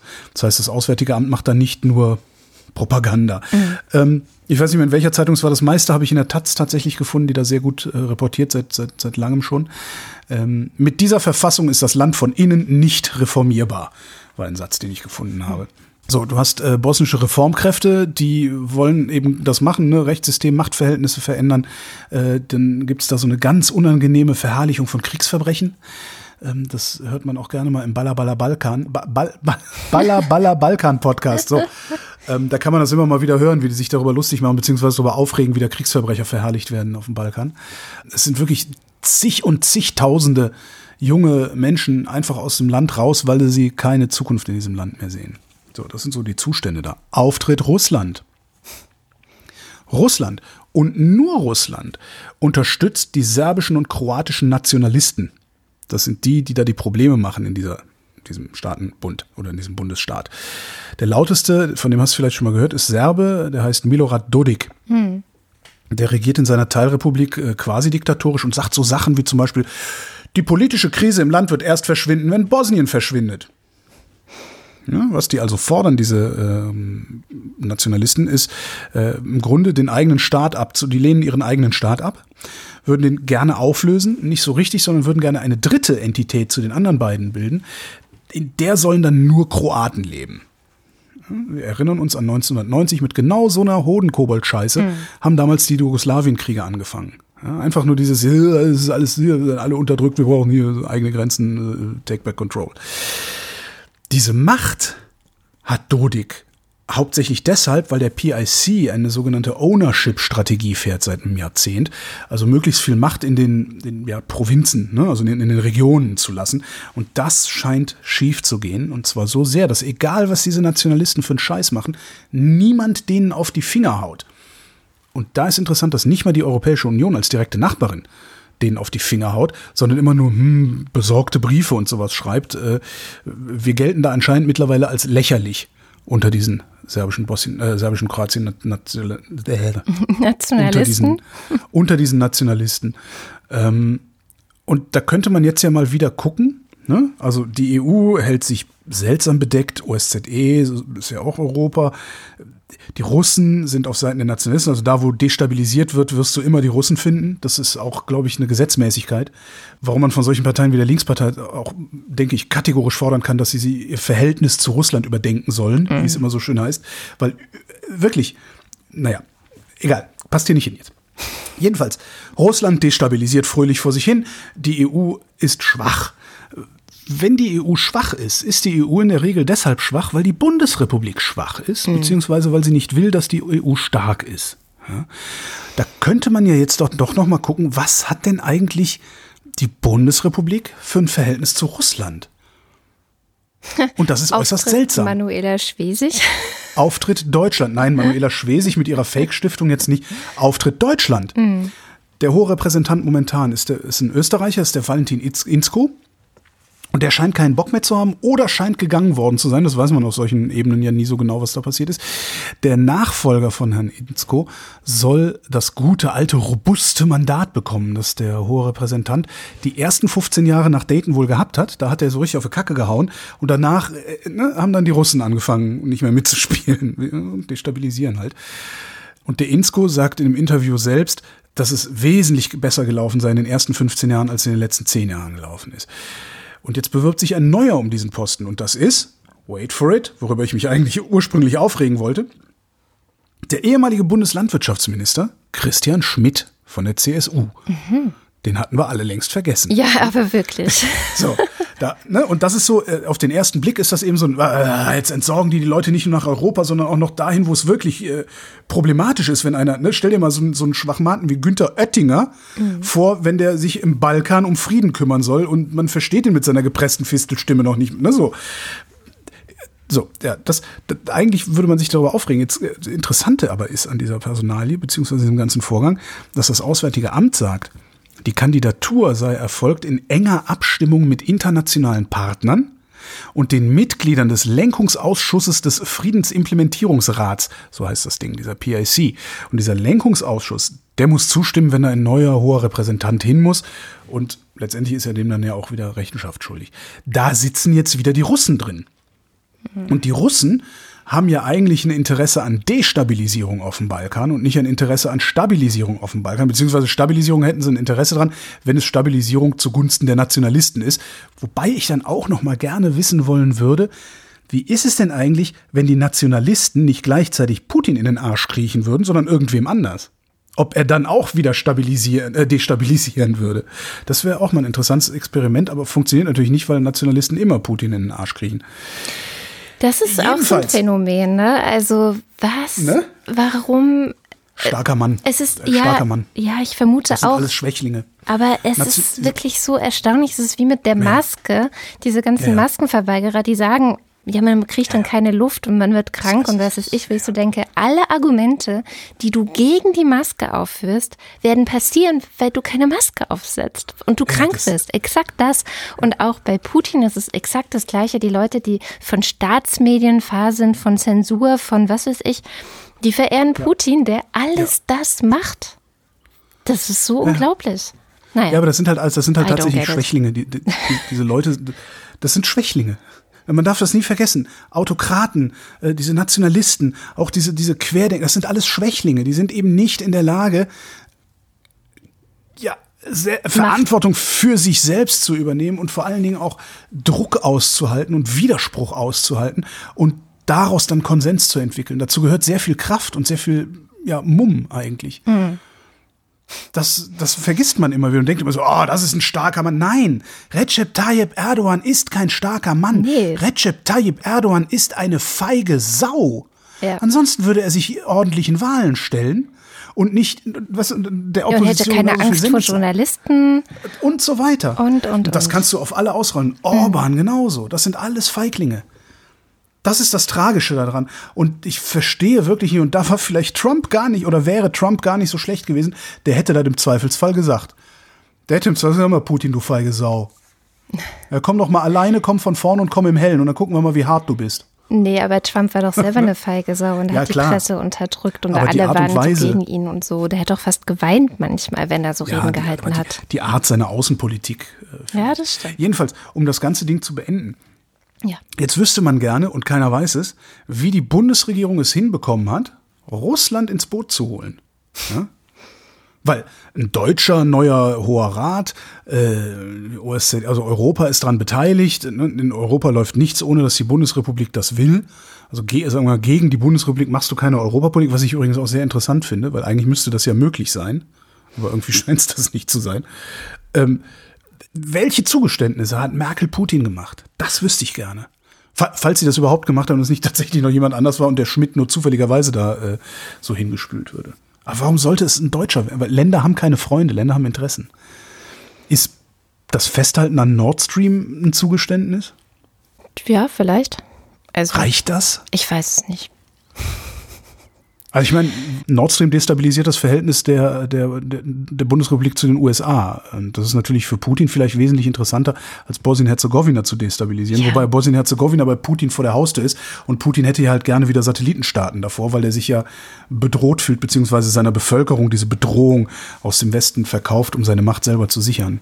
Aber reicht das? Ich kann mir das nicht vorstellen. Naja, vielleicht ist es genug Geld, was dadurch reinkommt ins Land. Ja. Und das ist so, ja einer der wichtigsten Faktoren in Russland, dass mhm. einfach auch wirtschaftlich ähm, vorankommen muss. Ja.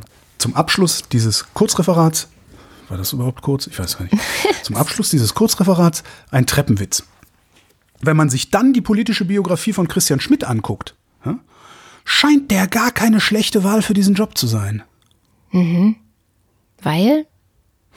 Äh, Auswärtiger Ausschuss, äh, mhm. Entwicklungshilfe, so diesen ganzen Sachen. Okay. Er hat halt viel mit Außenpolitik am Hut gehabt ja. und hat auch viel mit dem Balkan schon am Hut gehabt. Okay. Gut, der war Landwirtschaftsminister, was irgendwie jetzt also einmal mal so vom Sozialprestige einer der beschissensten Jobs ist, die du in der Bundesregierung machen kannst. Aber äh, naja. ist, ja, ist ja erstmal, also der, der scheint kompetent genug zu sein, sodass man sich gar nicht darüber aufregen braucht, dass da ein Politiker verklappt wird, sondern dass das vielleicht sogar eine gute Wahl der Bundesregierung ist. Wir werden sehen und ihn nach seinen Taten beurteilen. Kommen wir mal zu etwas völlig anderem. Und zwar wird der Vogel des Jahres gewählt. Und mhm. ich bin darauf aufmerksam geworden, weil ich gesehen habe, dass Sascha Stanisic eine Kampagne für den Goldregenpfeifer gestartet hat. Wenn man jetzt guckt, warum, finde ich die Gründe alle vollkommen nachvollziehbar. Also das ist ein Vogel, den gibt es hier in Deutschland gar nicht mehr, den gab es aber hier mal, der ist quasi in Deutschland ausgestorben, ähm, ist aber als sogenannter Gastvogel hier schon noch manchmal zu sehen. Und das ist auch der Grund, warum Sascha Stanisic gesagt hat, dieses Wort, das gefällt ihm einfach so, das Gastvogel. Wort Gastvogel ähm, ich finde, ist in Deutschland ausgestorben, übrigens ein sehr schönen Euphemismus für haben wir ausgerottet. Ja, haben wir ausgerottet, mhm. genau. Und äh, Sascha meinte auch in irgendeinem Interview, ich glaube im Deutschland von Kultur, ähm, er fühlt sie, fühlte sich auch schon oft wie so ein Gastvogel in Deutschland. Deswegen also die Kampagne und den kann man sich natürlich gerne anschließen. Also der Goldregenpfeifer ist auf jeden Fall ein Vogel, der Aufmerksamkeit verdient hat. Das ist ja mit diesen Vögeln, das ist eine Kampagne des NABU übrigens, dieses Vogel des Jahresdings. Und jeder dieser Vögel erzählt ja eine Geschichte und steht für irgendeine äh, Politik, sage ich mal. Also es geht auch nicht nur um diese Vögel, sondern es geht auch um Politik, ähm, nämlich Naturschutzpolitik. Und wenn man merkt, okay, der Vogel, der hier mal gelebt hat, ist hier nur noch Gastvogel und gar nicht mehr heimisch, dann ist es natürlich ein Hinweis auf ähm, mangelnden Natur- und Artenschutz hierzulande. Aber mhm. wir, die Wochendämmerung, wir haben uns einen anderen Vogel für euch ausgesucht, für den wir hiermit die offizielle Wahlkampagne starten. Es ist die Feldlerche. Und äh, die Feldlerche. Aber nur, nur weil, weil die Nachtigall nicht bei war. Stimmt. Die Nachtigall war nicht dabei. Und natürlich der Vogel meines Herzens wäre der Sperling, der Haussperling gewesen, der ähm, auf jeden Fall einer meiner Lieblingsvögel ist, weil er einfach direkt jeden Tag in meinem Vogelhäuschen sitzt und mich nicht anguckt. Ja. Ich mag Blaumeisen wegen Andreas Dorau. Auch schön. Das sind alles gute Kinder. Ich habe auch überlegt, ob wir den Kiebitz nehmen, weil er so eine schöne Frisur hat. Ja, aber, aber Kiebitz ist so ein komisches Wort. genau, es ist alles sehr geschmäcklerisch, aber ich finde, unser Vogel ist die Feldlerche, denn die Feldlerche ist in Berlin der Vogel, der dafür sorgt, dass das Tempelhofer Feld, was ja direkt bei dir um die Ecke ist, mhm. ein Feld bleibt und kein Wald werden darf. Mhm. Warum ist das so? Die Feldlerche ähm, ist der einzige Vogel, soweit ich weiß, der in Berlin einen eigenen Ausgabenposten in der städtischen Bauplanung hat. Geil. ähm, und das kommt eben durch diese Sonderbehandlung auf dem Tempelhofer Feld. Wir sind da ja im Sommer viel gewesen und die brüten dann ja da auch die Feldlärchen. Ja. Und dann werden diese, werden wirklich große Wiesenareale äh, abgesperrt, die darf man dann gar nicht hm. betreten. Und das ist streckenweise ein richtiger Heidenlärm, den die Feldlärchen da machen, ja. Ja, weil sie da, die, brü klasse, ja. die brüten da. Insgesamt leben rund 25 Prozent aller Berliner Feldlärchen auf dem Tempelhofer Feld. Wow. Und dass sie so umhegt und umsorgt werden dort, das hat damit zu tun, dass sie, man könnte sagen, Gewohnheitsrechte bekommen. Die waren da nämlich schon bevor aus dem, also bevor der Flughafen kein Flughafen mehr war. Also als noch Flugzeuge da geflogen sind, gab es mhm. die Feldlärchen da schon in diesen Wiesen. Und die waren dann halt da, als man sich gefragt hat, was machen wir jetzt mit diesem Feld? Und hat man gesehen, oh Gott, hier brütet ja die Feldlerche, die ein gefährdeter Vogel ist, eine gefährdete Art in Deutschland. Und dann hat ähm, die Berliner Politik beschlossen, okay, das wird jetzt hier, wie heißt das? Das wird die, genau, das wird die Leitart des ganzen Feldes. Das heißt, dass sich alle mhm. möglichen Maßnahmen, die auf dem Feld geschehen, nach der Brutzeit dieses Vogels richten. Ah. Also wann wird der Rasen gemäht zum Beispiel? Ja. Das wird natürlich erst gemacht, wenn alle Vogelkinder ausgeschlüpft sind und äh, flügge geworden sind.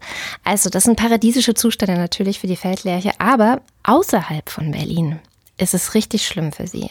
Die findet normalerweise eben Brutflächen auf solchen Wiesen, wie wir sie da auf dem Feld haben. Und solche mhm. Wiesen, die einfach nur Wiesen sind und sonst nichts, gibt es immer weniger. Also Ach echt? Aber was ist denn mit so, also diese, da gibt es ja auch immer diese Geschichten von Brachflächen, äh, die die Bauern freilassen, weil es dafür Subventionen gibt und so. Ich hätte immer gedacht, dass da dann so eine Wiesen entstehen. Ja, das ist auch so gedacht. Das ist ja auch nicht nur für Feldlärchen, sondern, also, oder Vögel äh, allgemein, die vielleicht ähnlich nisten, sondern auch für Insekten wichtig. Aber das ist mhm. noch nicht genug. Und mit der Feldlerche oder dem Votum für die Feldlerche stimmen wir auch dafür, dass 10 Prozent aller landwirtschaftlichen Flächen der Natur überlassen werden. Also das ist sozusagen die Forderung, für die die Feldfläche steht, wenn sie dann Vogel mhm. des Jahres wird. Und das finde ich ist eine Forderung, der kann ich mich jetzt auch unabhängig vom Tempelhofer Feld ähm, gerne anschließen. Das heißt, ähm, geht alle auf die Seite des Naturschutzbundes, äh, sie heißt äh, vogeldesjahres.de und stimmt für unsere Feldlerche. Vielleicht ähm, schaffen wir es ja sogar gegen die als, ich sag mal, Favorit gehandelte Stadttaube zu gewinnen. Und ähm, vielleicht kommt ja auch die Wiesenflächen Sascha Stanisics Goldregenpfeifer entgegen und er wieder zurück. Wer weiß.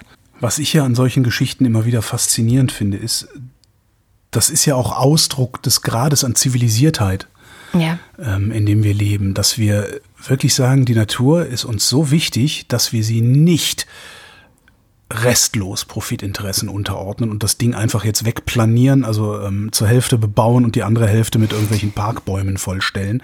Scheiß auf den Vogel. Das finde ich, ich finde das großartig. Wirklich. Ich, jetzt kommt der erst nächste und sagt, ja, aber was ist mit den billigen Wohnungen? Es würden da sowieso keine billigen Wohnungen entstehen. Da braucht ihr euch da gar nicht einzubilden. Ich frage mich, ob die äh, Feldlerche da jetzt auch wäre, wenn wir nicht den Volksentscheid gehabt hätten. Das ist eine interessante Frage. Wenn wir den Volksentscheid nicht gehabt hätten, also der Volksentscheid fürs, über das Tempelhofer Feld nicht äh, gegen eine Bebauung kategorisch äh, mhm. ausgefallen wäre, dann wäre das Ding jetzt zur Hälfte bebaut. Mhm. Und äh, CDU und FDP und Teile der SPD hier in der Stadt ähm, würden wahrscheinlich gemeinsam mit der AfD fordern, dass der Rest auch bebaut wird, weil jetzt ist es ja schon mal erschlossen. Ähm, und das wäre ja dumm, jetzt irgendwo anders eine Brache zu erschließen, wenn dieses Ding ja schon äh, praktisch wie auf dem Präsentierteller da liegt. Das ist was passiert. Und darum habe zum Beispiel ich äh, gegen eine Bebauung, und zwar kategorisch gegen eine Bebauung gestimmt, weil man der Politik hier in Berlin, was das angeht, nicht trauen kann. Also die Erfahrung habe ich gemacht über jetzt zwei Jahrzehnte und äh, über einen Blick in die Historie in der 80er, 90er Jahre auch. Also das, äh, ja das führt dann zu so komischen, zu so komischen äh, Auswüchsen wie, dass, wenn es darum geht, äh, Flüchtlinge unterzubringen, die Tempelhofer Feldinitiative sagt, nein, es gibt ein kategorisches Bauverbot. Mhm. Und da bin ich dann wieder nicht mit einverstanden. Da sage ich dann halt auch, nee, Moment mal, hier ist, hier ist so viel Platz, ja, hier ist so viel Asphaltfläche auch, da stellen wir jetzt diese Tempo-Homes hin und zwar ohne Diskussion. Ja. Das, äh, ja. ja. Aber gut. Dann sind wir damit am Ende der Sendung. Eine Kleinigkeit in eigener Sache hätte ich noch zu verkünden. Und zwar wird es im Jahr 2021 eine Neuerung für die Wochendämmerung geben. Echt? Und die ist äh, nicht ganz ohne. Wir haben dank ich, euch. Ich, ich werde gefeuert und achso. Genau. Du wirst gefeuert und stattdessen arbeitet jetzt. Wem, mit wem würde ich denn gern arbeiten? Zwergnase. Nein. Ähm, wir werden einen Fact-Checker einstellen, oder was heißt einstellen, dafür bezahlen, wir werden ihn nicht einstellen, wir stellen gar niemanden ein. Hier gibt es nur Honorare und es ist nicht sicher.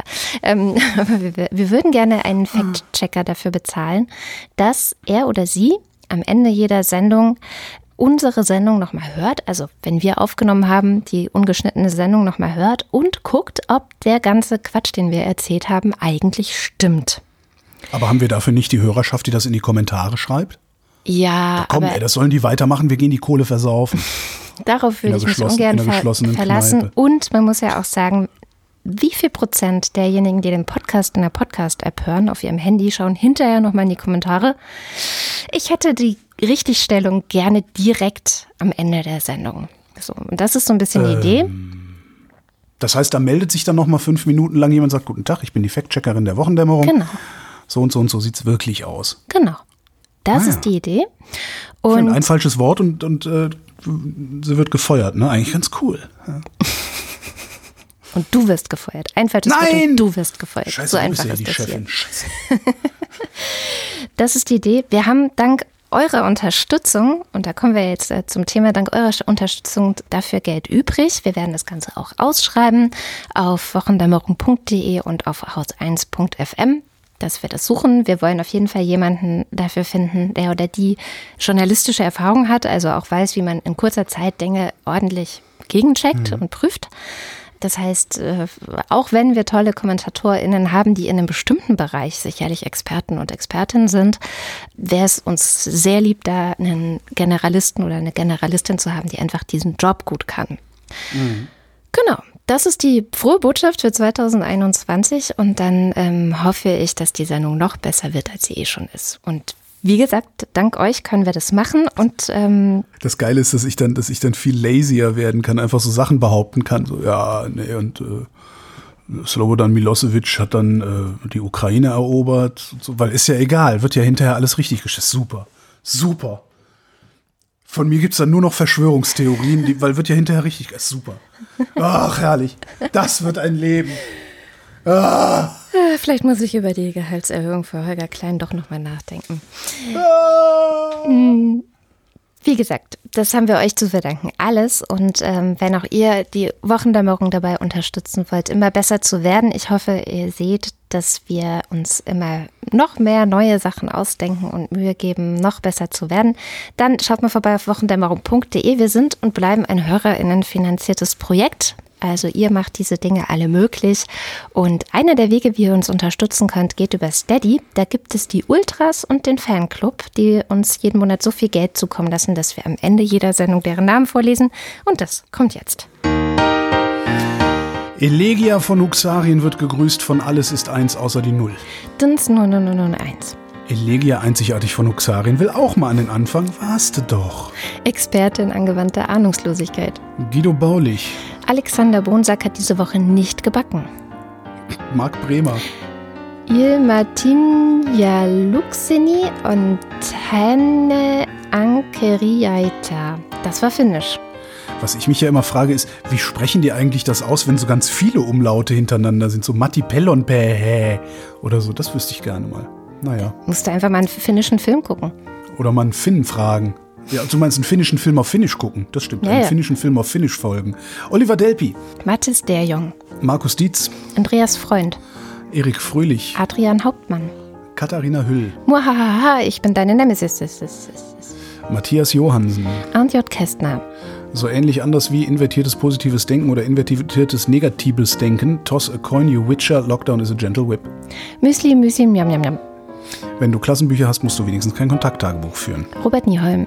Christian Pingel, Nu, sagen Chris und Moni. Michael Salz, Jörg Scheckis schaut in der Liste nach unten und da steht Anita Schroven, Aaron Sturzberg, Roman Schlauer, Joachim Urlaus. Jens Viehweg, Gute Besserung weiterhin, Holgi. Von mir gibt es auch dieses Jahr bedingungsloses Grundeinkommen. Versprochen. Dankeschön. Moss the Techie sagt, to wear a mask or go to jail. Bernd und Froschi Wehmöller. Wing Commander Lord Fleschards Hausmusik.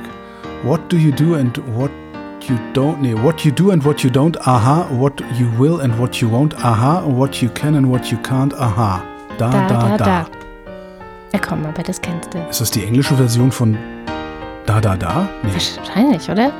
What you will and what you don't. Aha. Ja, passt. Ich kenne das nur auf Deutsch. Ich komme ja, ich habe ja in dem Ort gewohnt, wo Trio dieses legendäre Album aufgenommen haben.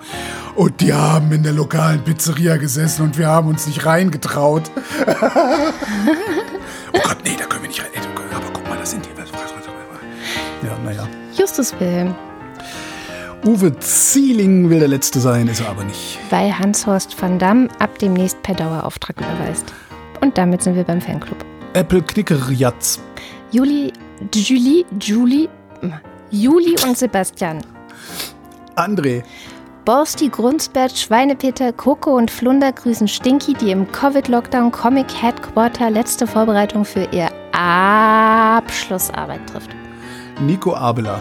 Der Leutnant von Leuten befahl seinen Leuten, die Leuten von Leuten nicht eher zu läuten, als dass der Leutnant von Leuten seinen Leuten das Leuten der Leuten von Leuten befahl. Respekt. Why do you go away? Bla bla bla. Terry Pratchett. Commander Wedge Antilles. Volker Arendt. Asterix und die Normannen und so weiter Festmahl. Anja und Jan aus Bielefeld. Johanna Bächle, Johannes Bauermann. Thomas Bauer, Florian Beisel. Simone Blechschmidt, Karl-Heinz Blechschmidt-Bültmann. Vanadium Blechschmidt Feuer verzinkt, Markus Boslett. Klaus Breyer, Daniel Bruckhaus. Mike Bültmann, Muli Bwanji. Nicole und Christoph, Clemens Langhans und Christoph Henninger. Nora Hoffmann und Peter Schmäler. Christoph Henninger und Clemens Langhans, Peter Schmäler und Nora Hoffmann. Nur Spaß. Gian-Andrea Konzett. Miriam und David, Boku wa Ongaku ka Dentaku katateni. Dirk de Pohl, Manfred Speider, der freundliche Spinner aus der Nachbarschaft. Andreas Dietzel. Elina Eickstedt. Wo Licht ist, muss es auch Schatten geben und wo Schatten ist, gibt es Licht. Es gibt kein Schatten ohne Licht und kein Licht ohne Schatten. Claude Fankhauser. Stefan F., Matthias Flader. Oliver Förster, Olli Frank. Markus und Julia freuen sich über jede neue Folge. Wolfgang Fröhlich. Die wöchentliche Filmempfehlung für Galaxy Quest. Computer. Haben wir noch eine Ersatzberylliumkugel? Den muss ich wieder gucke ich heute Abend. Den gucke ich heute Abend. Das ist so ein geiler Film. Helge Georg. Die Muxi Girls. Bärbel Grothaus. Hans Gruber. Ricardo Gatter. Simon Hägler. Jan Heck. Sven Hennissen. Ralf Herbst. Tobias Herbst. Nils und Hilke.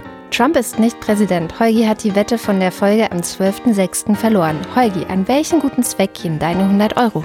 Das ist eine gute Frage. An die Malteser Migrantenmedizin. Die heißen mittlerweile anders. Ich hab, als ich die kennengelernt habe, hießen die noch so. Das ist äh, von den Maltesern eine ähm, ja, mittlerweile fast schon kleine Poliklinik hier in Berlin, ähm, wo Ärzte und äh, Ärztinnen, Schwestern und, und so weiter, also äh, medizinisches Personal äh, ehrenamtlich Menschen behandelt, die keinen Krankenversicherungsschutz haben. Die sind ziemlich gewachsen. Also es hat angefangen, war das irgendwie ein Arzt und eine, eine, eine Arzthelferin oder sowas, die ein, ein paar Stunden die Woche nur da waren. Das ist mittlerweile eine richtige kleine Klinik. Also sie haben, glaube ich, mittlerweile einen Zahnarzt, Internisten und allen möglichen Pipapo. Was ich eine total geile Sache finde, weil es gibt sehr, sehr viele Menschen, die keine Krankenversicherung haben, auch wenn die Statistik immer nur sagt, dass das äh, nur wenige Zehntausend sind. Das stimmt nicht. Die, die Leute, die da arbeiten, ähm, sagen regelmäßig um den Faktor 10 höhere Zahlen, als eigentlich Krass. kommen sollten. Ja, ja, das ist echt krass. ja. Andreas Jasper. Prinzessin Susi fährt mit einem Monster-Truck zum Bäcker um die Ecke und äh, kauft sich ein Brötchen. Jetzt lernst du sie mal richtig kennen, die härteste aller Prinzessinnen. Philipp Kaden. Captain Käffchen auf alten Fotos sieht man immer jünger aus. Arne Kamola. Alexander Klink. Abracadabra, Hokuspokus, Kokosnuss, Simsalabim. Im Übrigen finde ich das mit dieser, mit dieser Malteser Migrantenmedizin so gut, weil ohne Gesundheit ist alles nix. Ja. Das weiß ich aber auch schon sehr, sehr lange. Oliver Kraus, Magali Kreuzfeld. Quatsch, Markus Krause. Thomas und Corina. Aber jetzt Magali Kreuzfeld fehlt Ja, aber die hast du doch schon gesagt. Ja, aber ich kann doch nicht doppelt hintereinander. Warum denn nicht? Na gut, Das ist nicht gut. Markus Krause. Jetzt trollst du. Du musst Nee, Magali jetzt- Kreuzfeld Ach so, ich- sagen. Magali, Magali Kreuzfeld. Ich meine, ist schon so ein bisschen Lorio-esk, wir beide manchmal. Thomas und Corinna. Habe ich ja eigentlich schon gesagt gehabt. Ne? Oliver Krüger, Oliver Kohlfink.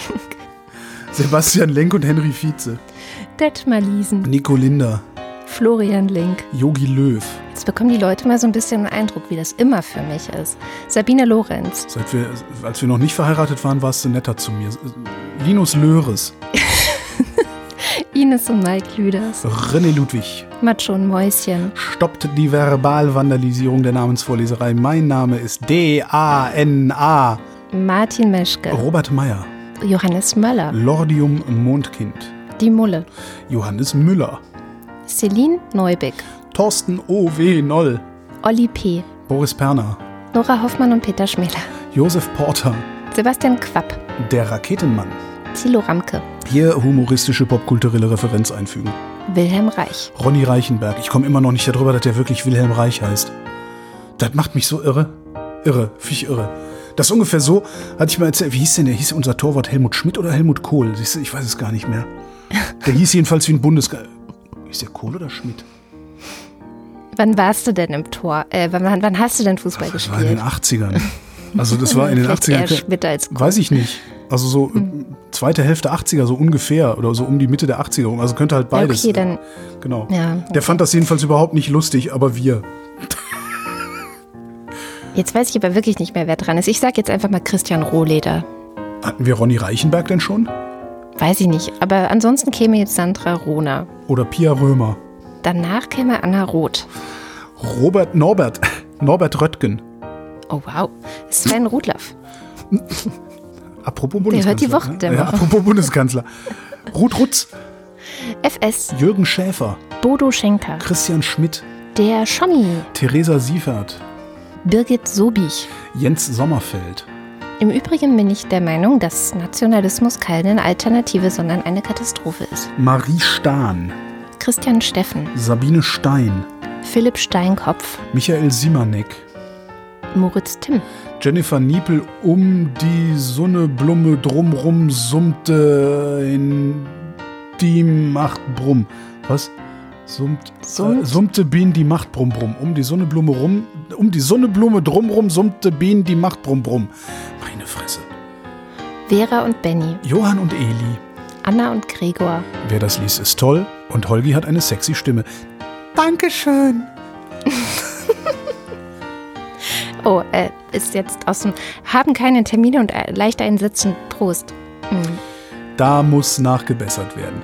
Martin Unterleff. Ich muss näher ans Mikrofon wegen der. Oder, Sexy Stimme. genau, Sekunde. Martin Unterlechner. Jan van Winkenreue. Das oberste Menschenverstandskommando gibt bekannt. Vernunft breitet sich aus über die Bundesrepublik Deutschland. Yannick Völker. Stefan Wald. Merkst du jetzt selbst, dass das Quatsch war, oder? Andreas Waschk. Who controls the British Crown und so weiter, we do. Vielen Dank für die schöne Weihnachtskarte. Alles herhören. Niemand hat irgendjemanden zu steinigen, bevor ich und so weiter. Corona. Wir gehen aus und wenn wir nicht zurückkommen, räche unseren Tod. Tobias Wirth. Christoph Ziesecke. Simon Siebert. Marc Rehberg, vielen Dank für eure tolle Zusammenarbeit. Schön, dass es euch gibt. Lisa Linde Schröder. Ole Skambrax. Und der mit dem Wolf tanzt.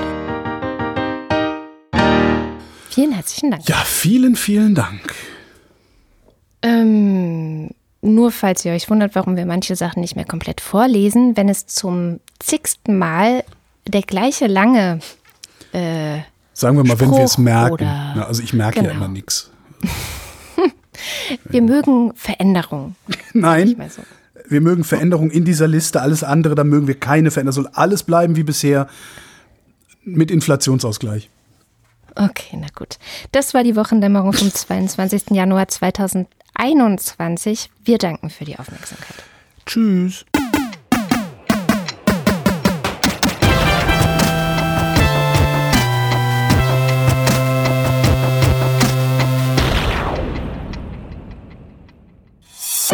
Eine Produktion von Haus 1.